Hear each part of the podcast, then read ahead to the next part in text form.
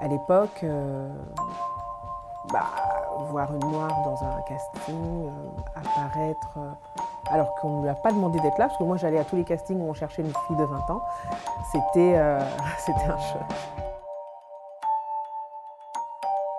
Aïssa Maïga revient sur ses débuts au cinéma, les difficultés liées à sa couleur de peau et à son genre.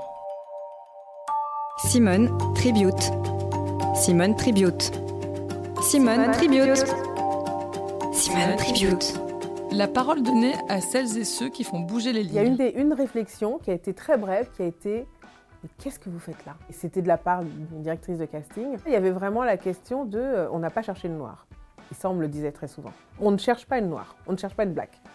Les rôles récurrents, bon, c'était la prostituée évidemment en premier lieu, la fille mariée de force, parfois aussi excisée, l'infirmière, et puis euh, la victime en général.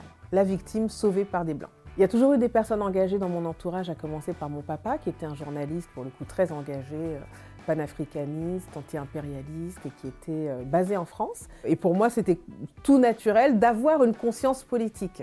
Et c'est vrai qu'en entrant dans ce métier, j'avais un désir qui était un désir d'avoir un impact sur la société à travers des films, des histoires et à travers euh, des rôles.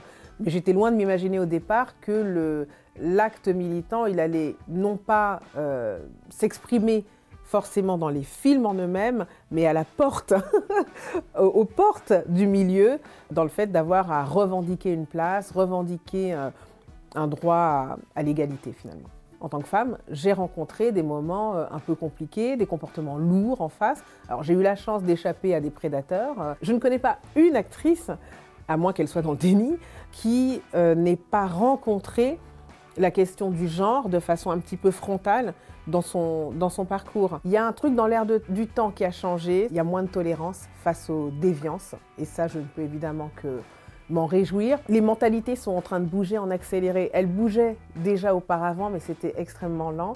Et concernant euh, la, la place des femmes, le respect euh, dans le monde du travail notamment, il y a un coup d'accélérateur euh, depuis que certaines personnes, notamment des célébrités, ont pris la parole. Moi, j'ai jamais assisté à ça et honnêtement, je ne pensais même pas le voir un jour. Et l'urgence pour moi, c'est de- d'accéder à l'égalité réelle entre les êtres, en dehors de toute notion de, classe, de race, de genre, d'orientation sexuelle, de religion, de handicap. Et ça, ça demande euh, un travail euh, sans relâche. Ça demande aussi le fait d'accepter d'être dans un, dans un timing euh, très, très soutenu parce que les inégalités créent, pour le coup, beaucoup de colère. C'était le podcast Simone. Retrouvez-le tous les mardis et jeudis et abonnez-vous sur votre plateforme d'écoute préférée pour ne manquer aucun des épisodes. À bientôt!